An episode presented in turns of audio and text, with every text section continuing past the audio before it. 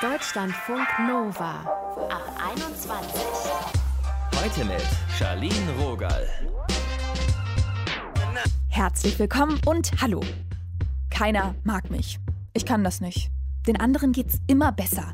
Ich bin dünnhäutig, Mathe ist nicht mein Ding, bla, bli, blups. Also diese Liste an negativen Glaubenssätzen, die könnte ich noch beliebig fortführen. Die stecken in allen von uns irgendwie drin. Aber was genau sind Glaubenssätze? Das hat jetzt erstmal nichts mit Esoterik oder Kirche zu tun. Da geht es um unsere Psyche. Glaubenssätze sind unser inneres Navigationssystem, also die Dinge, an die wir glauben und helfen uns dabei, unser Umfeld, alles, was um uns herum passiert, einzuschätzen und zu bewerten, damit unser Gehirn nicht ganz so viel zu tun hat mit der Verarbeitung von all den Eindrücken. Das hat gerade Psychologin Muriel Böttger erklärt. Muriel hört ihr später noch. Jetzt zu Franzi. Ich bin nicht genug. Das war ein Glaubenssatz, den Franzi ganz lange in sich drin hatte. Sie ist Yogalehrerin aus München und ich habe mit ihr gesprochen. Hi Franzi. Hallo. es ist ja schon ein krasser Glaubenssatz. Was hat der mit deinem Leben gemacht? Wie hat er sich ausgewirkt? Ja, also in ganz vielen Bereichen nie genug zu sein hat natürlich was sehr ja perfektionistisches aber genau das ist so ein bisschen der Punkt, dass egal wie viel ich gebe, dass es eben nie genug war. Und das hat also mit sich eine unglaubliche Unzufriedenheit einfach gezogen bei allem, was ich gemacht habe. Das ist ein Lob, aber eine kleine Kritik, die dann quasi alles wieder zunichte gemacht hat. Und das hat sich so durch mein ganzes Leben gezogen. Warum hast du den Glaubenssatz so verinnerlicht? Ja, das ist eine gute Frage. Ich glaube, da ist irgendwas ganz früh schon so in mir einfach vielleicht entstanden. Ich glaube, dass ich von meiner Persönlichkeit auch so bin, dass ich einfach perfektionistisch veranlagt bin. Und dann gab es halt immer wieder kleinere und größere Bestätigungen so in meinem Leben, wo ich dann gedacht habe, ah ja, okay, da sagt mir jetzt ja schon wieder jemand, ähm, das war zwar alles nett, was du gemacht hast, aber es war halt einfach nicht genug. Und das ist so bei mir hängen geblieben. Hast du das in deinen Liebesbeziehungen auch mal gehabt, dass jemand dir dieses ja. Gefühl gegeben hat?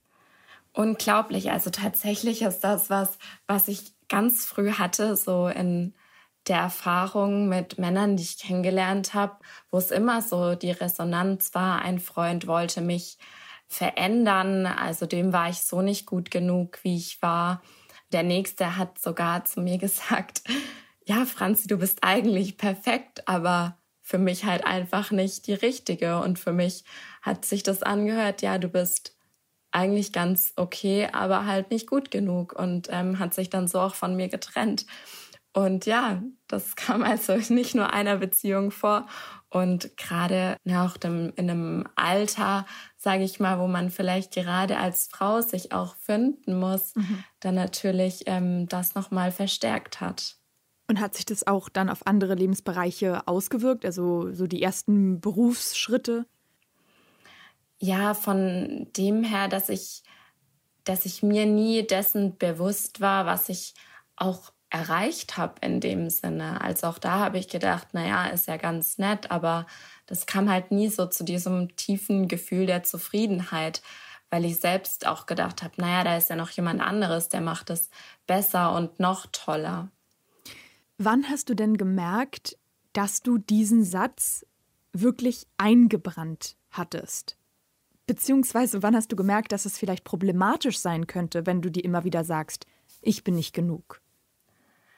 Ah, das war tatsächlich dann auch schon relativ früh, auch nach den ersten Erfahrungen oder auch nach meiner ersten Trennung, nach meinem äh, Kummer und ähm, ja, da habe ich dann auch äh, tatsächlich eine Essstörung rausentwickelt und habe aufgehört zu essen. So nach dem Motto, ähm, okay, ich bin nicht genug, dann höre ich jetzt halt auf, mir genug Nahrung zuzuführen. Okay, krass. Und ähm, ja, wo sich das dann auch wirklich so körperlich geäußert hat. Und das ist meistens natürlich irgendwas, was viel tiefer liegt. Und damals bin ich ähm, zu einer sehr tollen Therapeutin auch gekommen, die mir das dann auch vor Augen geführt hat. Und da hat es irgendwie dann Klick gemacht. Und da habe ich gemerkt, okay, da so, ich bin nicht genug, ist ein Satz, der, der sehr, sehr tief ähm, liegt. Und dann gab es in meiner Yoga-Ausbildung dann auch so in den, ja, in den ersten Modulen gleich, wo dieses Mantra aufkam und wo ich sofort gespürt habe, okay, wow, das macht was mit mir. Dass man dann quasi sagt, ich bin genug? Also, dass man das dann wiederholt? Oder wie hast du diesen Glaubenssatz umgedeutet? Genau, ähm, für mich war es ganz wichtig zu erkennen, dieser Glaubenssatz ist da. Mhm. Und das ist okay, dass er da ist. Der wird wahrscheinlich auch immer ein Teil von meinem Leben sein, aber er muss kein negativer Teil meines Lebens sein oder er muss, er muss nicht wegzudenken sein. Aber den Glaubenssatz nur ein bisschen zu verändern, nämlich erstmal, ich bin nicht genug zu ich bin werden zu lassen, dass das erstmal komplett ist. Ähm, Im Yoga gibt es da ein Mantra, das heißt ich bin so ham und es wird mit der Atmung verbunden, also so ham, einatmen, ausatmen, ich bin.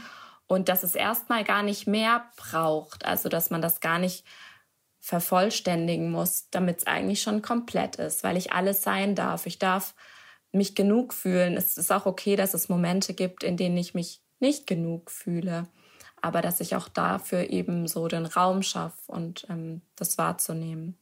Kannst du dich noch daran erinnern, wann du das letzte Mal in der Situation warst, wo wieder dieses Ich bin nicht genug in dir aufgekommen ist und wie du dann damit umgegangen bist?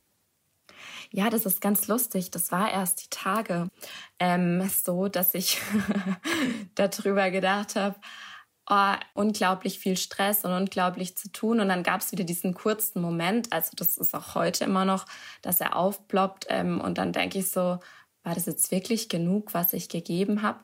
Und dann habe ich vor ein paar Jahren einen wunderschönen und wertvollen Tipp mal bekommen und den seitdem auch verinnerlicht. Und zwar habe ich eine Ich bin genug Liste, mhm. ähm, die ich führe, wo ich mir aufschreibe, was ich denn schon alles erreicht habe oder was es auch Liebenswertes an mir gibt, auch Momente, die mir das Gefühl geben, genug zu sein. Und die kram ich dann raus und schaue, was ich dann schon geschafft habe, in welchen Momenten ich genug war, um mir dann wieder zu verinnerlichen, dass ich auch in diesem Moment genug bin, so wie ich bin.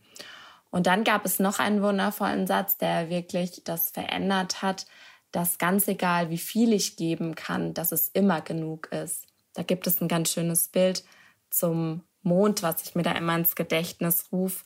Der Mond, von dem wir auch ja nicht immer den ganzen Mond sehen, aber er gibt immer das, was er gerade geben kann. Und es ist immer genug. Das habe ich mich nämlich gerade gefragt, ob es auch mal okay ist zu sagen, ja stimmt, da habe ich wirklich nicht genug gegeben oder da war ich vielleicht nicht genug. War ein schlechter Tag. Ah, das finde ich gar nicht, sondern für mich ist es so, in dem Moment, wo ich mein Bestes gegeben habe, das gegeben habe, was ich in dem Moment gerade geben kann. Und das muss nicht immer 1000 Prozent sein. Das ist genau in diesem Moment genug. Also das auch zu verändern. Nicht das, was andere vielleicht als den Maßstab sehen, sondern so in meinem äh, Raum der Möglichkeiten zu sehen, was ist denn gerade genug. Das hört sich auf jeden Fall nach gesunder Selbstliebe an. Danke, Franzi, dass du so ehrlich mit mir gesprochen hast. Ja, sehr gerne.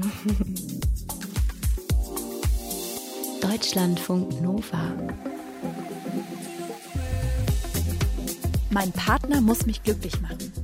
Das ist ein Glaubenssatz, den sicher einige von euch haben, bewusst, unbewusst. Ich finde, also, come on, das ergibt doch total viel Sinn, oder? Also, warum sollte ein Partner, eine Partnerin das auch nicht tun? Aber das Leben ist kompliziert. Genau solche Glaubenssätze können nämlich unser Leben ziemlich schwer machen. Das sagt die Psychologin Muriel Böttger. Darüber mussten wir doch quatschen. Muriel, hallo. Hallo, Charlene. Warum ist denn dieser Glaubenssatz aus deiner Sicht so problematisch? Weil der ja komplett das ganze Glück, was ich in meinem Leben empfinde, auf meinen Partner ablädt. Also mein Partner oder meine Partnerin muss quasi sich immer um mich kümmern, dass ich glücklich bin. Aber wir wissen ja alle, in der Partnerschaft gibt es auch mal Zeiten, da ist man einfach mal gerade nicht zusammen, weil vielleicht der eine mit seinem Hobby beschäftigt ist und der andere eben nicht. Und dann kann ich in dem Moment ja gar nicht glücklich sein, weil dieser Mensch nicht da ist. Oder was ist, wenn der Mensch mich tatsächlich verlassen sollte, weil es auch einfach nicht funktioniert und auch rational eine gute Entscheidung ist, dass wir getrennte Wege gehen? Dann habe ich ja niemanden mehr, der mich glücklich macht. Und es sollte eher sowas sein wie, mein Partner darf zu meinem Glück beitragen, weil dann hat der einen Anteil daran und das ist ja auch schön und wie du auch eingangs gesagt hast, macht ja auch Sinn, ne? Wenn eine Partnerschaft nicht glücklich macht, dann äh, wäre das ganz schön traurig. Aber die Hauptverantwortung für das eigene Glück sollte ich selbst haben. Also du würdest dazu raten, so einen Glaubenssatz umzudeuten. Ja, auf jeden Fall. Warum sind denn manche Glaubenssätze so limitierend, so nennst du das? Weil, weil die uns ja einschränken. Also mein Glück, und ich finde, das ist wirklich ein super Beispiel, was du da rausgesucht hast, ist ja nicht an einen Menschen gebunden. Ich kann ja Glück empfinden, weil ich eine spontane, schöne Begegnung in einem Café oder auf einem Spaziergang mit jemandem habe. Ich kann Glück empfinden, weil ich irgendwie in der Natur was Tolles entdecke. Ich kann Glück empfinden, weil im Radio ein toller Song läuft, den ich gerne mag. Und ich sollte mich nicht davon einschränken lassen, dass ich mein Glück von irgendwas abhängig mache, weil dann bin ich ja immer darauf angewiesen, diesen Ort oder diesen Menschen aufzusuchen, um Glück zu empfinden. Wir hatten ähm, hier heute auch den Glaubenssatz, ich bin nicht genug. Und ich muss ehrlich sagen, ja, bei diesen ganzen Sätzen denke ich so, irgendwie finde ich das relativ natürlich, dass der so in einem aufkommt. Und ich kann auch verstehen, dass sich das dann so einbrennt. Woher kommt denn das? Warum passiert uns Menschen das? Das ist ziemlich simpel und doch bemerken wir es natürlich nicht, weil das unterbewusste Prozesse sind, die ablaufen. Wenn ich beispielsweise den Glaubenssatz in mir trage, ich bin nicht genug, dann sucht mein Unterbewusstsein dauernd, wir nehmen ja alle selektiv wahr, nach der Bestätigung im Außen dafür, dass ich nicht genug bin. Das heißt, ich nehme in einer Situation, wo vielleicht ich in meinem Team auf der Arbeit saß und Feedback bekommen habe, nur das wirklich bewusst auf, was negativ ist. Also was mir bestätigt, dass ich nicht genug bin, obwohl da vielleicht auch zwei Leute saßen, die gesagt haben, deine Arbeit war toll und das und das fand ich klasse. Also wir nehmen ja super, super selektiv wahr und diese Glaubenssätze beeinflussen das, weil unser Unterbewusstsein möchte sich die Bestätigung dafür einholen, dass der Glaubenssatz stimmt, damit er weiter bestehen darf eigentlich ist es ja wirklich tragisch. Also wenn man, ne, wenn man so, wenn man findet, was man sucht, aber die Suche eigentlich schon eine destruktive Kiste ist. Ja, definitiv. Aber du kennst es bestimmt, diese selektive Wahrnehmung ist ja auch in banalen Sachen vorhanden. Also Voll. weiß ich nicht. Äh, gestern erzählt dir einer von einem Möbelgeschäft, heute siehst du drei Busse mit Werbung drauf von diesem Möbelgeschäft. Und du fragst dich, hä, die waren doch gestern noch nicht da. Ne? Das ist einfach so. Stimmt, man sieht dann wirklich auf einmal überall so Anzeichen. Also ich äh, kann das super gut nachvollziehen, aber es ist irgendwie auch krass, dass unsere Psyche das so macht. Genau, und so funktionieren wir. Und wenn wir das begreifen an so einem simplen Beispiel wie das mit dem Möbelgeschäft und der Werbung, dann können wir auch verstehen, dass es natürlich so ist, dass unsere inneren Prozesse auch im Außen wiedergespiegelt werden und wir das ganz bewusst wahrnehmen, beziehungsweise unser Unterbewusstsein das aufnimmt, ohne dass wir es immer bewusst bemerken. Wie kann ich denn checken, was meine Glaubenssätze sind? Dich selbst ganz aktiv reflektieren und beobachten. Also vielleicht mal merken, so den inneren Dialog beobachten. Wenn man in eine Situation kommt, dann bewerten wir ja automatisch alles, was in dieser Situation passiert. Und da mal auf die eigenen Gedanken zu achten, kann schon sehr, sehr aufschlussreich sein, weil wir vielleicht feststellen, dass wir irgendwie in uns drin einen Glaubenssatz haben, ähm, gegen viel Geld oder einen Glaubenssatz für viel arbeiten oder was auch immer. Und wenn uns das häufiger auffällt oder wenn wir das aufdecken, dann fällt uns das, Stichwort selektive Wahrnehmung, natürlich auch wieder im Außen auf und wir merken, wo wir überall Argumente für diesen Glaubenssatz sammeln.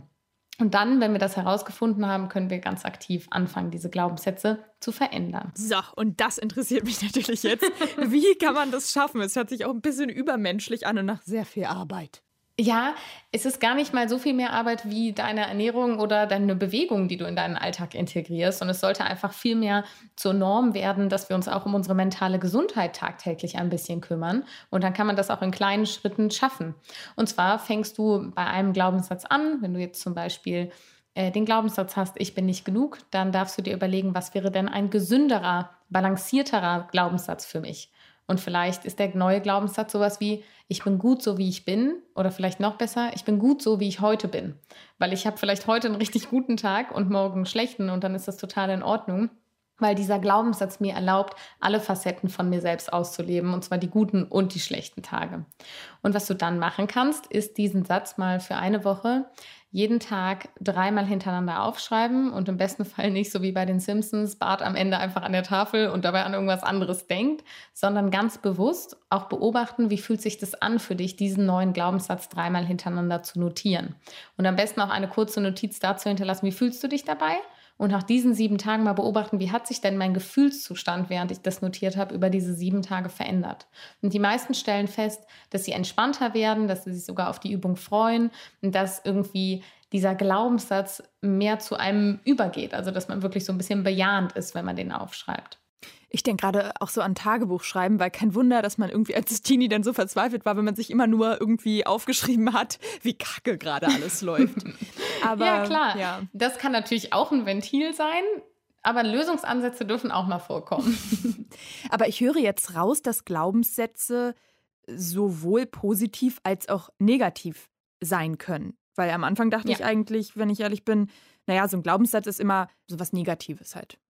Nein, die können total positiv beeinflussend sein, weil genauso wie sie dir dabei helfen, das Negative in deiner Umwelt wahrzunehmen, können sie dich dabei unterstützen, das Positive in deiner Umwelt mehr wahrzunehmen und bestimmte Dinge sogar zu verstärken, wie deine Beziehung zu verbessern oder auch die Beziehung zu dir selbst zu verbessern. Vielleicht auch die Beziehung zu Arbeiten oder Geld verbessern, das ist häufig etwas, wo viele ganz verquere Glaubenssätze haben, die einfach dadurch entstehen, dass wir bestimmte Vorbilder in der Kindheit hatten, dass wir bestimmte Filme oder Serien gesehen haben und das halt einfach bis hierhin noch nicht bewusst überprüft haben. Und dann setzt sich das einfach über die Jahre fest und dann dürfen wir uns dem mal ganz bewusst widmen und das auch wieder verändern.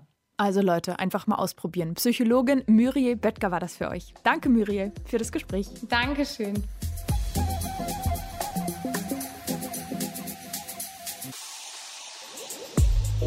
Deutschlandfunk Nova. Wenn ich mein Hobby zum Beruf mache, dann verliere ich den Spaß daran. Das war Marks negativer Glaubenssatz. Er hat damals als Flugzeugingenieur gearbeitet, aber seine Freizeit, da hat er ganz andere Themen so für sich durchlebt. Da ging es um Sport, um Ernährung, um Psychologie.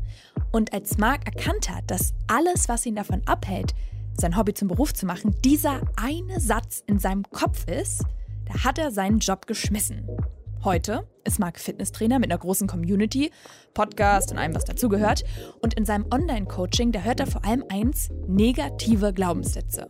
Welche das sind und wie Glaubenssätze uns allen helfen können, fit zu werden, darüber haben wir gemeinsam gesprochen. Hallo Marc. moin, moin. Welche negativen Glaubenssätze begegnen dir denn beim Coaching? Viele meiner Klienten, die wollen halt abnehmen und so ein Klassiker wäre dann, ja, ich habe einen langsamen Stoffwechsel oder ähm, ich bin vom Typ genetisch so veranlagt, dass ich halt nicht so gut abnehmen kann. Und das hinterfrage ich dann erstmal, weil es gibt natürlich einen genetischen Faktor, aber der ist im Vergleich zum Lebensstil so verschwindend gering, dass ich meinem Klienten dann gerne helfen möchte, sich hier umzuprogrammieren. Machen wir es mal ganz konkret. Ich bin jetzt deine Klientin, komm zu dir und sag, pass auf, Marc, ich will fit werden aber ich bin einfach schon immer unsportlich. Außerdem ein Fast Foodie. Wie überzeugen wir jetzt mein Gehirn vom Gegenteil? Ein Glaubenssatz, den ich meinen Klienten gerne mitgebe, ist erstmal den Glaubenssatz, dass jeder Mensch erstmal sportlich ist. Dass Menschen denken, dass sie unsportlich seien, das kommt meistens aus der Kindheit so Erlebnisse, die man vielleicht in der Schule hatte, dass man beim Auswählen in eine Mannschaft dann als letzter da saß oder so, das kennen, glaube ich, viele. Und dann speichern sie sich ab, ja Mensch, ich bin ein unsportlicher Mensch und das stimmt natürlich nicht, denn wir Menschen sind ja alle dazu geschaffen, uns zu bewegen. Und die Frage ist ja, was wäre eine Art der Bewegung oder des Trainings, das dir Spaß bringt? Und der Vergleich mit anderen Menschen ist dann erstmal egal. So, und wenn ich dann Klienten betreue, dann erarbeite ich mit ihnen halt so einen Plan oder irgendwas, worauf sie Lust haben. Und wir machen das möglichst so, dass sie dann auch möglichst schnell Fortschritte sehen. Und damit beweisen sie sich selbst eben auch, dass sie das können. Ich sage jetzt mal so salopp, du gehst also erstmal so auf so eine Psychoebene. Wenn jemand sagt, ich bin unsportlich, dann fragst du da, okay, pass auf, woher kommt es? Warum glaubst du das? Und dann überlegst du, okay, wie können wir Anreize schaffen? Genau, also zum Beispiel könnte ich fragen, woran würdest du denn merken, dass du ein sportlicher Mensch bist oder warum dachtest du bisher, dass du unsportlich gewesen bist? Und dann höre ich halt zu, was dann kommt. Und meistens, also so ein anderer Klassiker wäre zum Beispiel auch das Thema, ich kann nicht kochen. Mhm. Wenn jemand mir das sagt, dann frage ich, okay, hast du schon mal was gekocht?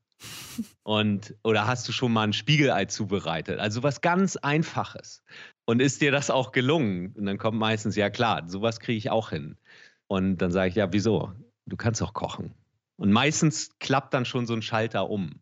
Also ich, ich versuche die Saat des Zweifels zu sehen bei meinem Klienten oder meiner Klientin und so bewegen wir uns dann Schritt für Schritt nach vorne und können auch solche Glaubenssätze auflösen. Und müssen wir immer erst unser inneres Bild verändern, um dann unser Äußeres auch dementsprechend zu verändern? Ich glaube, dass es ein guter Weg ist, auf jeden Fall das auf dem Schirm zu haben, dass es erstmal dieses Innere gibt, dass wir mit Glaubenssätzen arbeiten, dass das Gehirn halt gerne auch Glaubenssätze bildet. Das also bewusst zu haben, dass es sowas gibt. Und wenn jemand nicht an seinen Glaubenssätzen arbeitet, zum Beispiel ein wichtiger Punkt ist ja auch, als was für ein Mensch sehe ich mich? Du hattest eben das Beispiel genannt, ich bin äh, Fastfood-Junkie mhm. zum Beispiel. Das wäre ja eine Identität. Also ich sehe mich als jemand, der halt ein Junkie ist für Fastfood. Und das ist natürlich nicht hilfreich, wenn ich dann versuche, meine Handlungen zu verändern. Also das, was ich esse oder was ich mir zubereite oder was ich mir nach Hause bestelle, dann ist unser Gehirn eigentlich immer geneigt, danach zu handeln, was für einen Glaubenssatz wir über uns selbst haben. Das heißt, das du heißt, würdest dann sagen, ich bin kein ähm, Fastfood-Junkie oder ich bin ein Mensch, der in der Lage ist, sich gesund zu ernähren. Ja, die Verneinung, die funktioniert tatsächlich nicht so gut, mhm. weil ähm, das ist so ähnlich wie wenn wir sagen, denk nicht an rosa Elefanten, mhm. dann denken wir mhm. trotzdem dran, sondern ich formuliere das am liebsten viel allgemeiner. Also es sind zwei Dinge, die ich gerne meinen Klienten mitgebe. Das eine ist, achte ganz genau darauf, was kommt, wenn du dir selbst was sagst, wo der Satz mit Ich bin anfängt, weil dann darfst du wirklich vorsichtig sein, was danach kommt. Und das Zweite ist, dass ich es gerne allgemein formuliere. Also zum Beispiel, ich bin ein Mensch, der sich gut tut. Oder ich bin ein Mensch, dem Gesundheit wichtig ist. Also möglichst allgemein. Und dann fällt es leichter, die Handlungen danach auch auszurichten. So, wenn jemand einmal Fastfood gegessen hat oder häufiger Fastfood gegessen hat oder wenn jemand sagt, ich bin ein Fastfood-Junkie, dann empfehle ich immer, formuliere das anders und sage, ich bin jemand, der bisher häufiger Fastfood gegessen hat. Dann bin ich nämlich auf der Handlungsebene und nicht mehr in den Glaubenssätzen unterwegs. Und es stimmt natürlich. Aber diese Programmierung als was für ein Mensch sehe ich mich, das kann ich ja selbst beeinflussen. Und ist so mentale Selbstmotivation im Sport wirklich nachgewiesen?